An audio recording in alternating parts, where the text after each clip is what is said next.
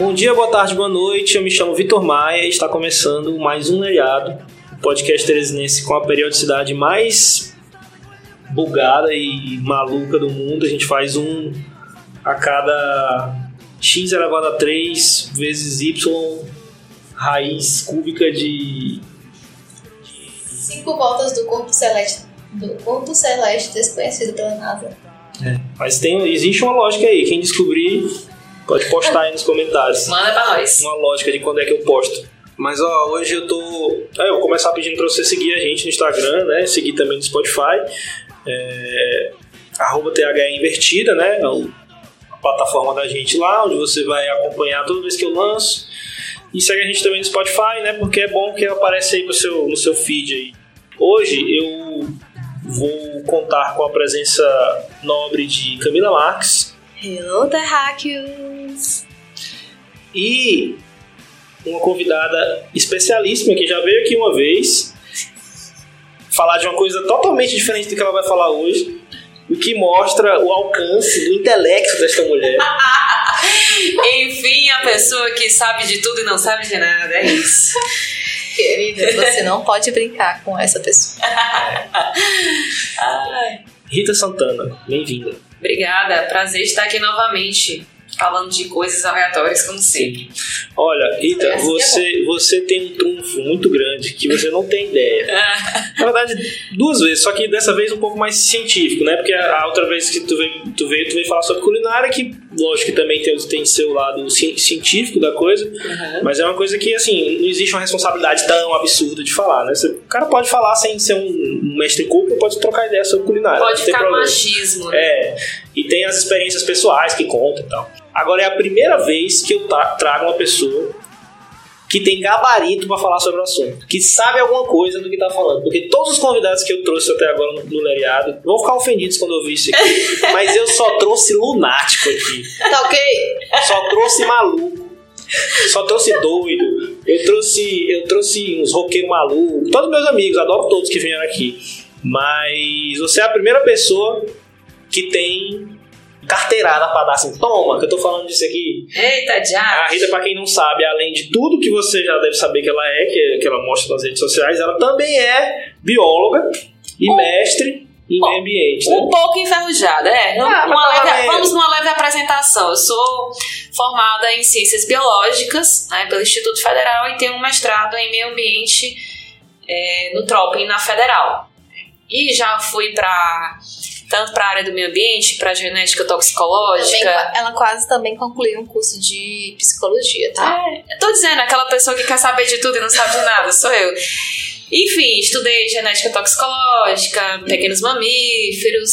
É, é isso, a pessoa que quer saber muita coisa. Agora, juntar tudo, Ah, pode ser que é uma enche um, pessoa um copo. curiosa. É, curiosa, curiosa. Então, estamos aqui pela biologia, né? Vamos lá, vamos lá tentar responder. É, não, você tá, é, o Leriado tá fugindo completamente da proposta dele aqui com, com esse- com essa, com essa convidada que é gabaritada, porque aqui a gente sempre teve compromisso com a loucura, com, com- Mas o assunto é tão interessante e é tão peculiar, eu vejo tão, ele ser abordado tão pouco que eu acho que vale, vale muito a pena trocar ideia com alguém que de fato sabe do assunto, né? E aqui tem loucura também, né? Sim, com certeza Sempre vai tem ter. loucura. é. Nunca vai deixar de ter. É. Com certeza.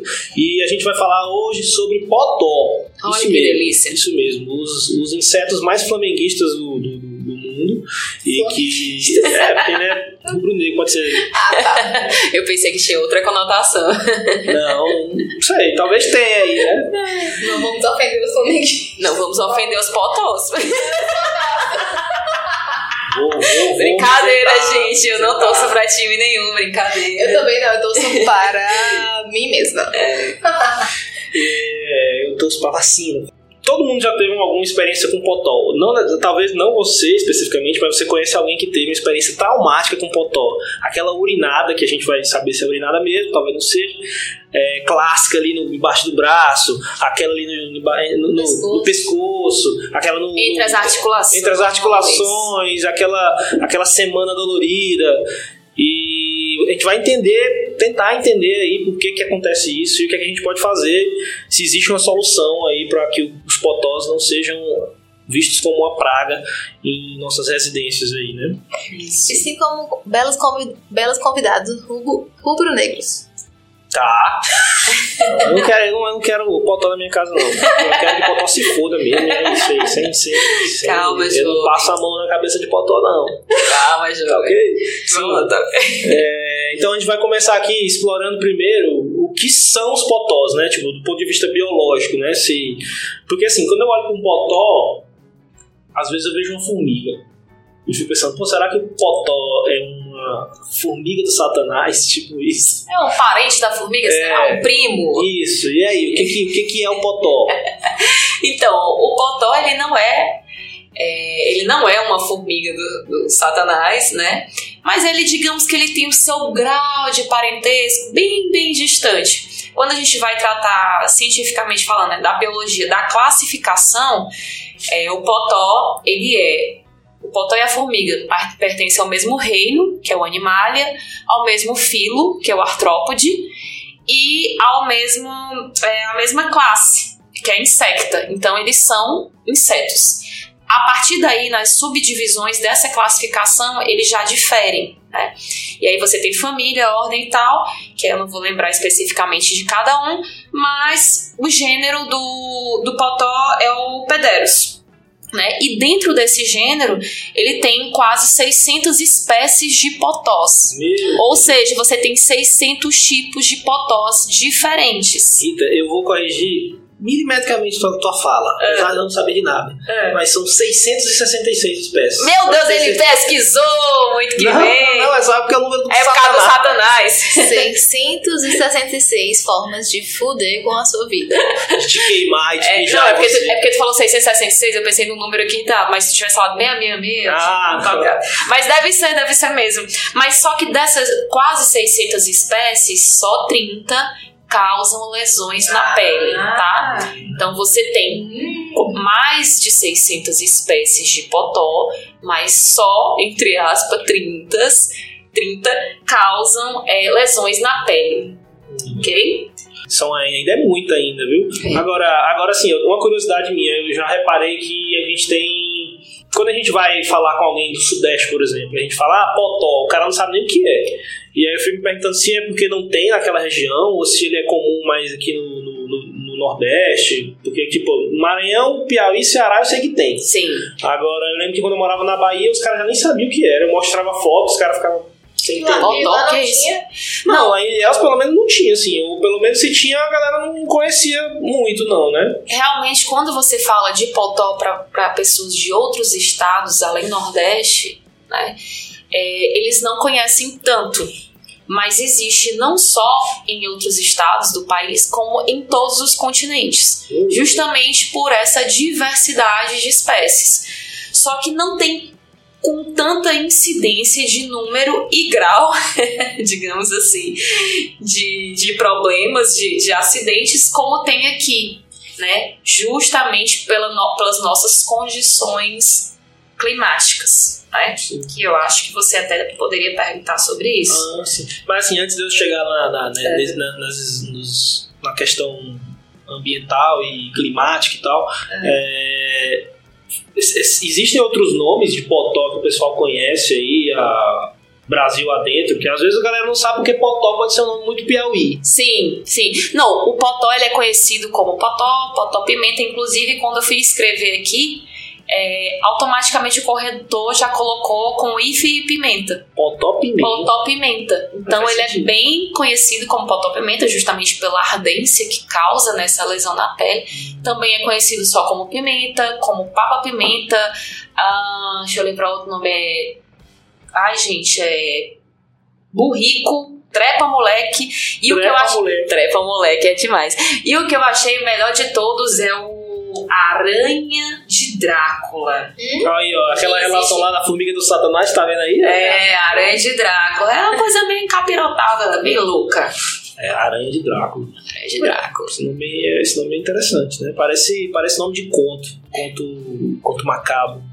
É, então, assim, aí a gente estava comentando sobre o fator climático, né? Sim. É, porque assim, aqui, pelo menos aqui no Piauí, normalmente a gente enfrenta a, a horda de potó é mais ou menos final de maio até agosto ali, é a época que mais tem. Pelo menos assim, o meu. Na minha, puxando na memória, né? O meio do ano Exatamente esse período. Que a gente já chama das épocas dos ventos aqui em Teresina, que é a época que vem. Exatamente esse período. Mas se tem alguma relação e climática e com o que, o que seria, né? Com certeza tem a ver com essa, tem essa sazonalidade relacionada a essa incidência do potó relacionada a, a fatores climáticos, né?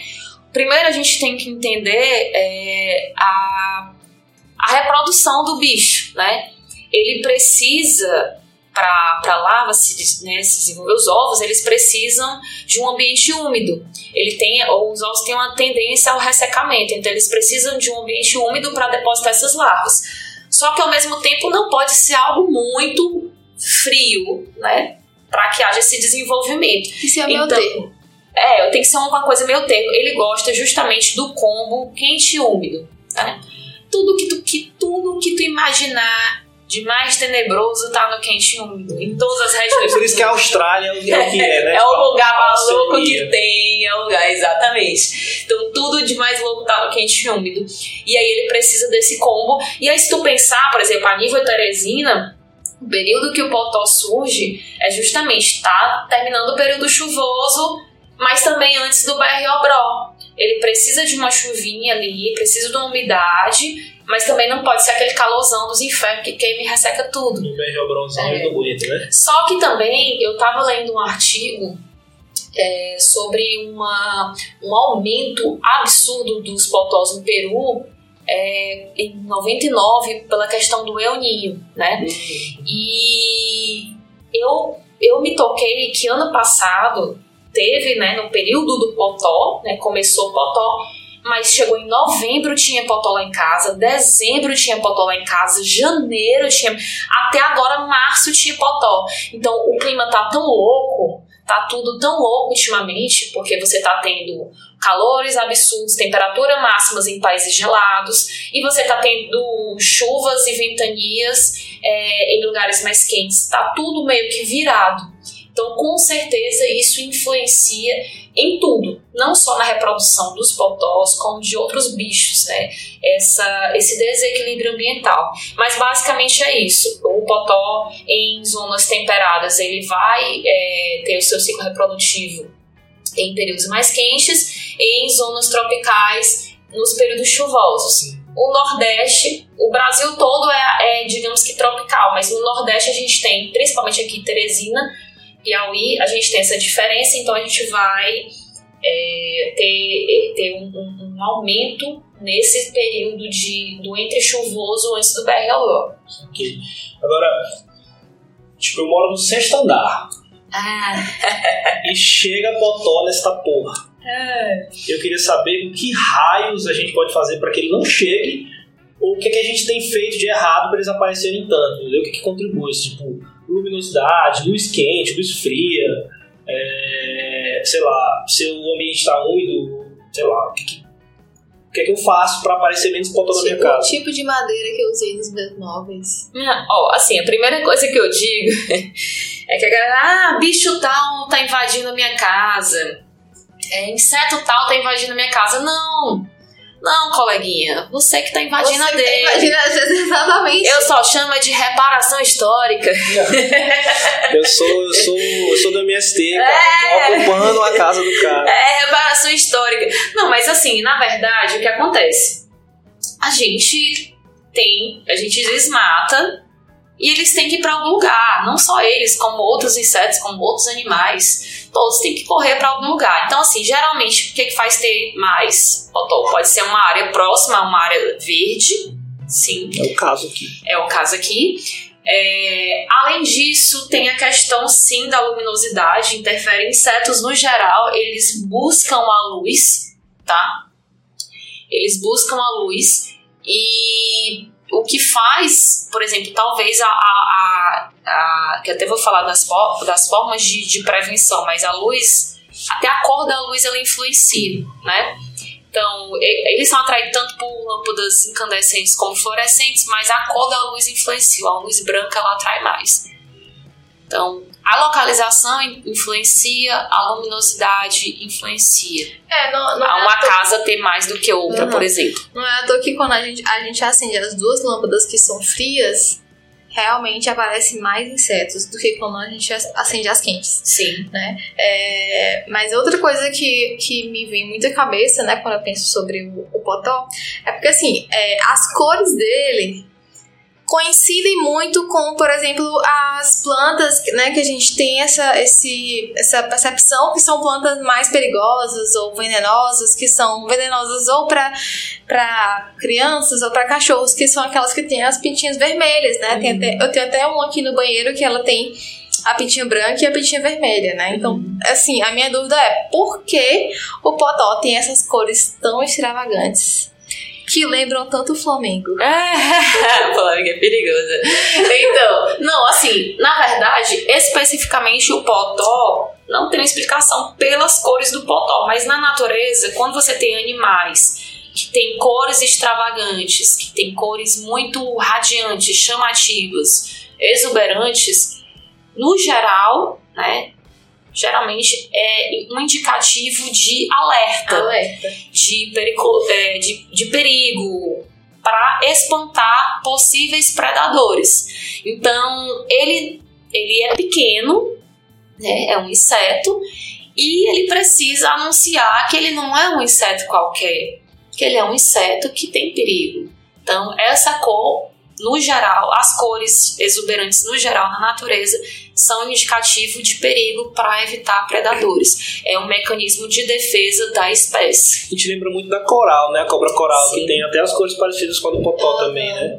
E tem mais ou menos esse mesmo. Inclusive tem a coral falsa, que só tem as cores e é só pra dar a ideia de que ela Então, perigo. são- vamos dizer que é como se fosse uma, uma adaptação natural, né? Que tipo assim, uma planta que, é, por exemplo, um- uma planta ou um animal que está muito em risco, por exemplo, que ele, é, enfim, né, com a, com a seleção natural, vamos dizer assim, ele desenvolve, né, uma forma de se auto, Isso, auto, auto, isso autodefender. É, mas isso é uma. Eu não vou nem entrar nesses termos porque é muito técnico e seria uma aula aqui. É muito Darwin. É, não, é muito. É, exato. É muito Darwin, é muito extenso para explicar com alguns termos. E é, e é muito longo, você não pode pensar a um nível de, ah, vou me adaptar. É um processo É um de processo milhares, milhares de anos, milhares é. milhares de anos. Inclusive, a, a- a- é, quando eu era. Quando eu tinha, sei lá, uns 15 anos, é, eu tinha assinatura da Super Interessante. Eu também. É, tipo, enfim, super interessante e National Geographic. A famosa nerd. Não tinha capricho, tá?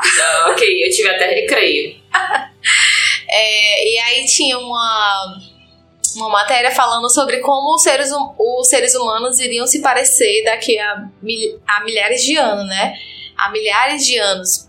Isso considerando todo o, o, o fenótipo, né? Vamos dizer assim, ao, ao, ao ambiente social que ele, que ele está exposto. Então, tipo assim, o formato do rosto iria mudar, né? O, o das orelhas, o do olho, o formato do, do nariz e da boca. Tudo isso considerando as situações climáticas e físicas que a gente iria viver com o futuro. E até mesmo as, as comodidades, entre É. aspas. Aham.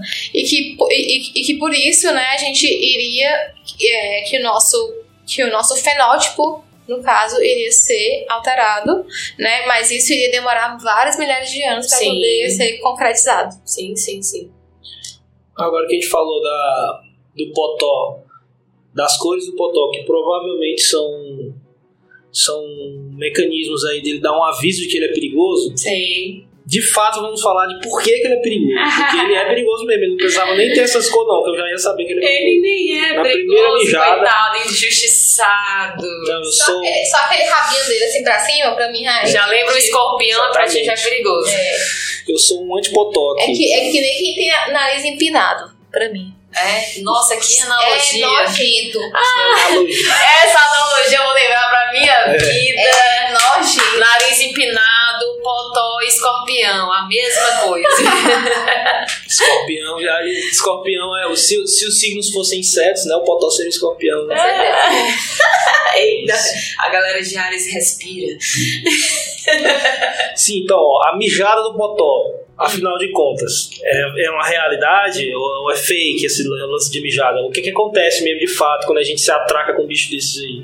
É, o que, que, o que, que causa tanta irritação na pele, né? As queimaduras e tal? A mijada é fake. Ai, droga. Não existe a mijada do potó, porque o quen, quen, quen, quen. Não existe. O potó ele não urina, né? E ah, não, Rita, mas ele não urina, mas ele libera um, um negócio lá que o pessoal diz: não, ele não libera nada. Ele não libera nada. Sabe de quem é a culpa? É sua. Ser humano. Do ser humano É que duro, é esmagou, coitado. O que, o que acontece é que ele tem na hemolinfa dele, que é como se fosse o sangue, tecnicamente o sangue dele, isso é. Ele tem na hemolinfa dele uma toxina, que essa toxina é que causa a lesão. Mas você só vai ter contato com ela na sua pele se você esmagar o bichinho.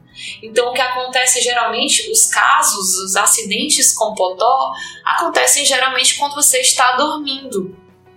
E aí, o que acontece é de você esmagar ele, e aí, claro, ele vai, desmanchou, e na hemolinfa dele está lá essa toxina que vai causar essa lesão que eles chamam de, vamos para aqui, para, o, para a cola, pederismo, né? Pederismo. Pederismo. Pedro. Então, assim, o coitado do animal faz nada, cara. Mas é um- tá lá de boa passeando, tu esmaga ele. É tanto que, assim, geralmente tu tem as manchas entre as articulações. Aí, por exemplo, aqui no antebraço tá de um jeito, no, no braço tá da mesma forma, porque tu esmagou quando tu fechou o teu braço. Uhum. Ou, ou atrás aqui do joelho, dessa articulação. Então, geralmente é assim.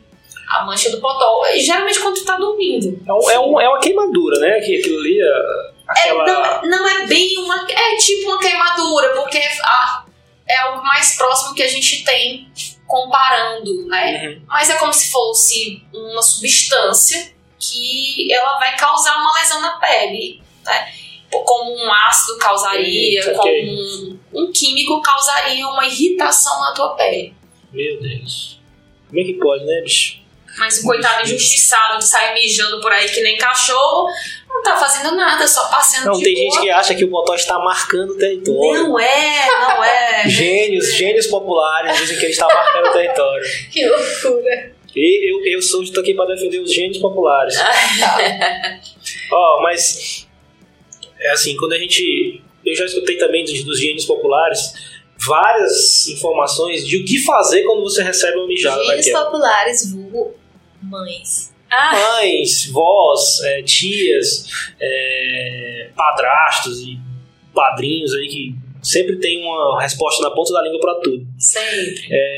Eles sempre, assim, eu escuto algumas, algumas sugestões do que fazer quando você fala assim, pô, eu acabei de esmagar um potó aqui, percebi. No momento que você esmagou ele, é, aí tem alguma coisa, mas tem de fato alguma coisa que dá pra fazer, alguma coisa que você pode passar ali, se lavar, tira essa substância, vinagre, já escutei água sanitária. Vamos lá, vamos lá. Antes de falar o possível tratamento, é sempre bom a gente falar da prevenção em tudo, né? Sim. Oi, Covid! Em vez de tratamento precoce, vamos falar de prevenção, né?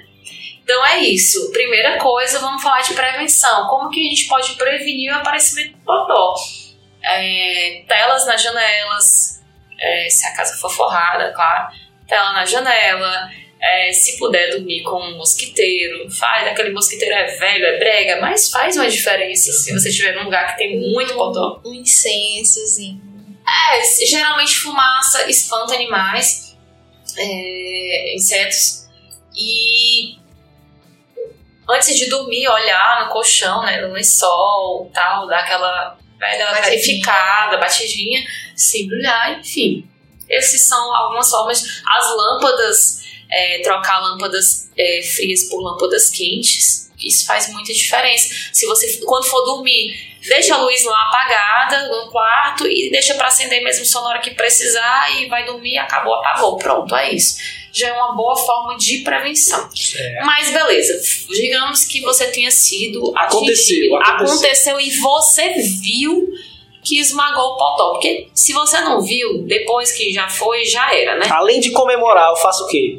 É, mas, tipo assim, se você viu que esmagou, acabou de esmagar o potó, que a primeira coisa que você faz é lavar com água e sabão, de preferência um sabão neutro, né?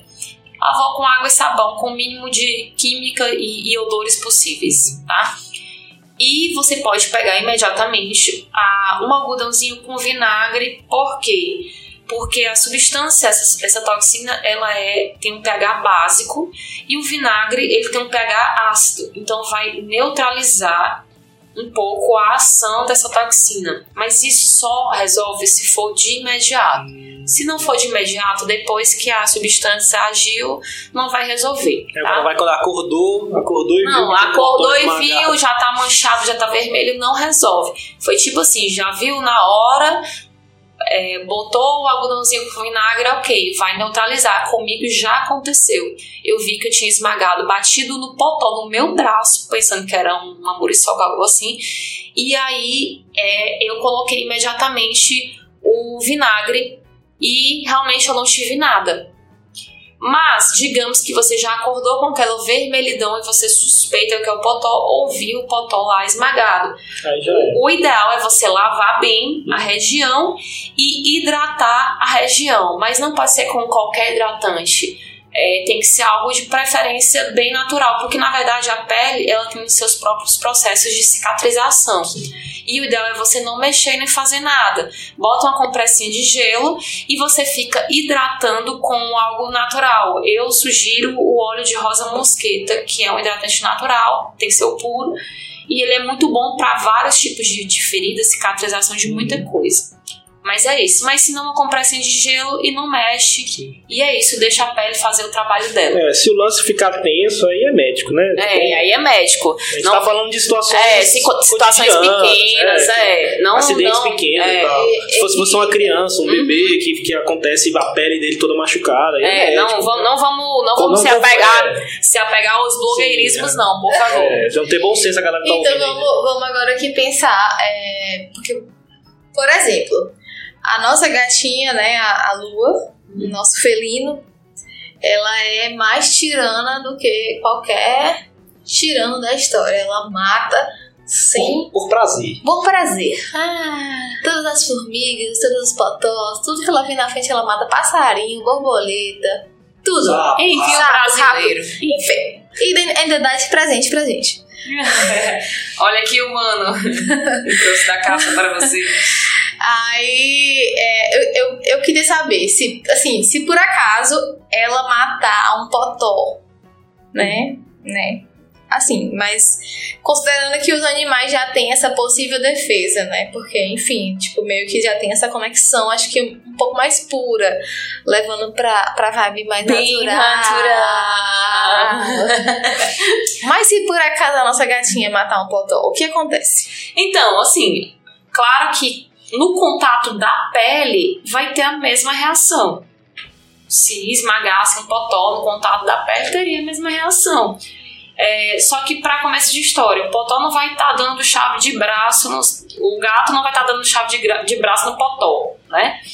Como a gente faz, né? Chave de braço no potó, esmagando entre as articulações. Armlock, né? É, o armlock. Segundo que o gato tem uma pelagem, tem muito mais pelo, então Tem uma ali proteção, o né? potó, ele demora, ou qualquer inseto, ele demora a ter um contato direto com a pele. O pelo, ele vai ser uma proteção.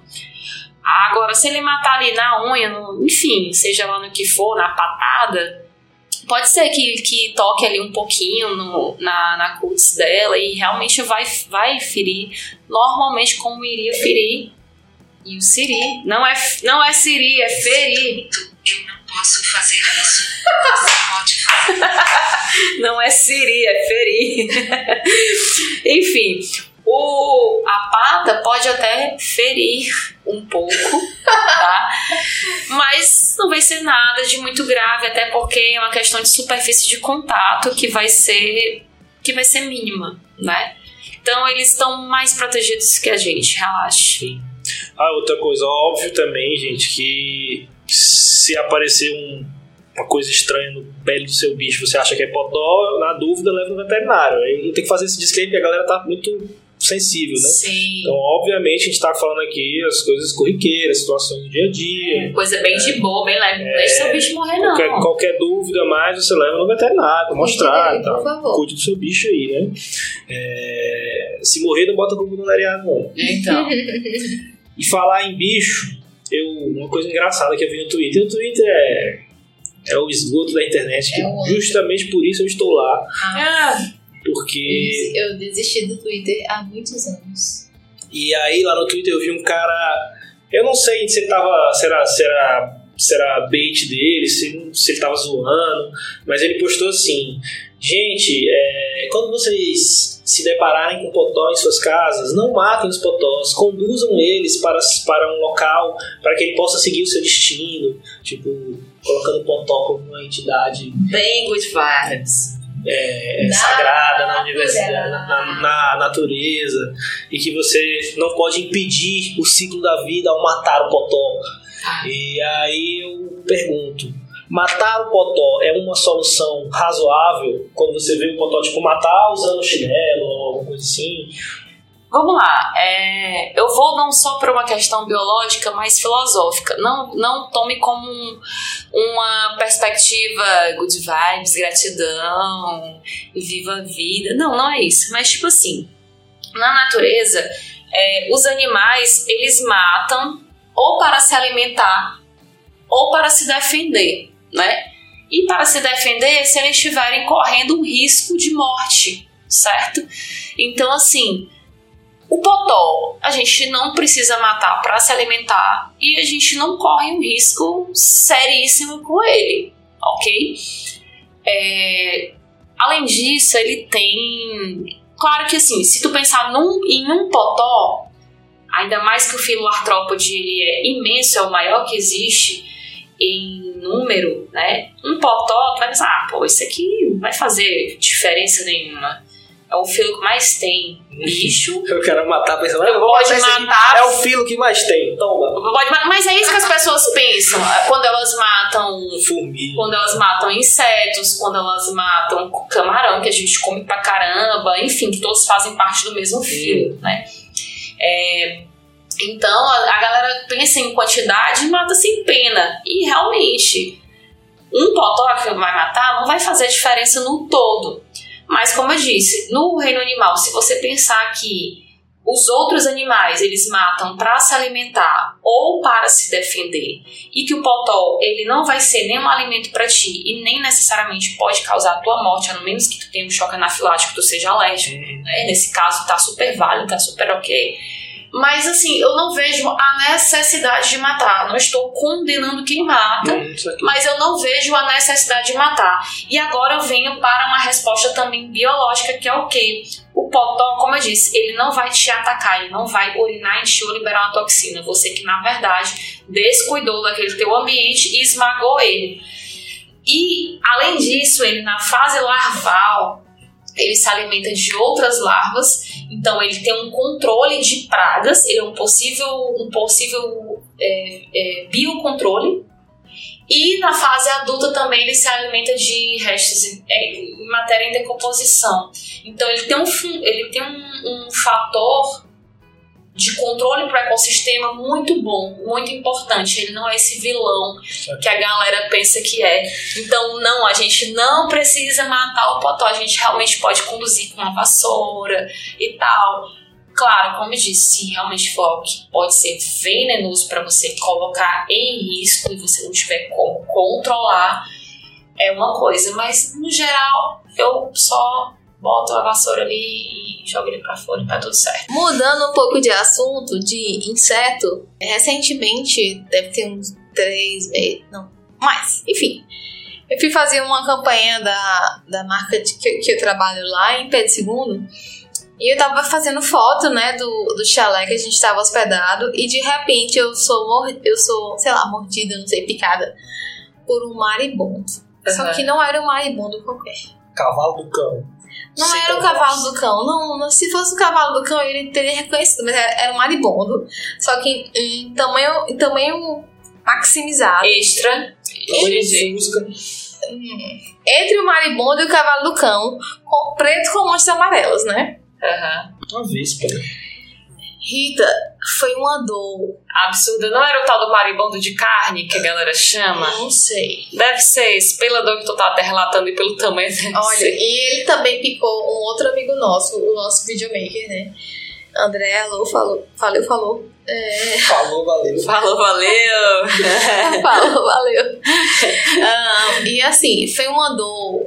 E tipo assim, ele me picou em três lugares. O André, três lugares, mesmo inseto. Você tinha que estar muito concentrado em outra o André só em um. Mas foi uma dor que eu me sentei e comecei a chorar. Eu não conseguia nem pensar. Era uma dor, dor, dor no corpo todo, assim, ó. Parecia que eu ia morrer. E aí ficou tão inchado, tão inchado meu pé, porque ele, ele mordeu no meu dedo do pé. Aham. É, picou, no caso, né? No meu dedo do pé, que ficou tão inchado que eu não consegui nem dirigir de volta pra Teresina. Nossa. E aí eu não sabia nem o que fazer. É, aí, é, no caso, desinchou. Quando foi duas semanas depois, o negócio inchou de novo e fi- ficou vermelho de novo. No mesmo lugar? No mesmo lugar da picada.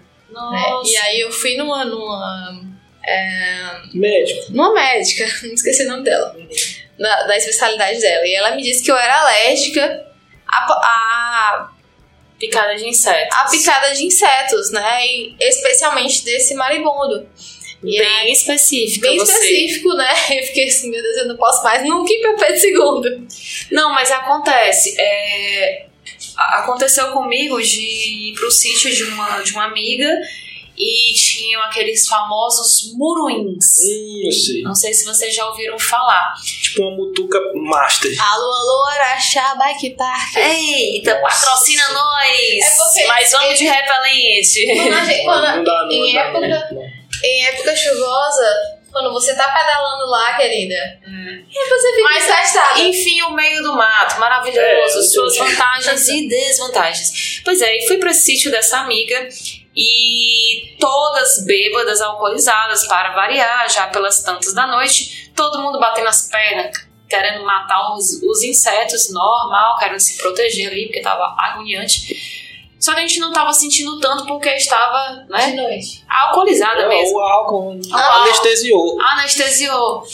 E no outro dia, todas coçando a perna. Mas no dia seguinte, todos já estavam ok, menos eu, que passei uma semana me coçando. Todas já tinham passado, tirado as manchas. E eu passei uma semana coçando. E a coceira só aumentava.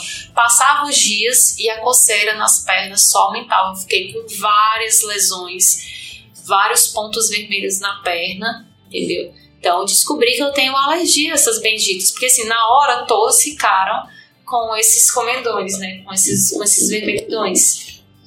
Mas eu, com o passar dos dias, só sentia mais vontade de coçar e só aumentava. Fui É passar uma engraçado pensar semana. nisso, porque também há muito tempo atrás, anos, eu fui pra Ouro Preto, né? E aí lá eu fiz uma, tipo uma trilha dessa, né? Tipo de noite e tal.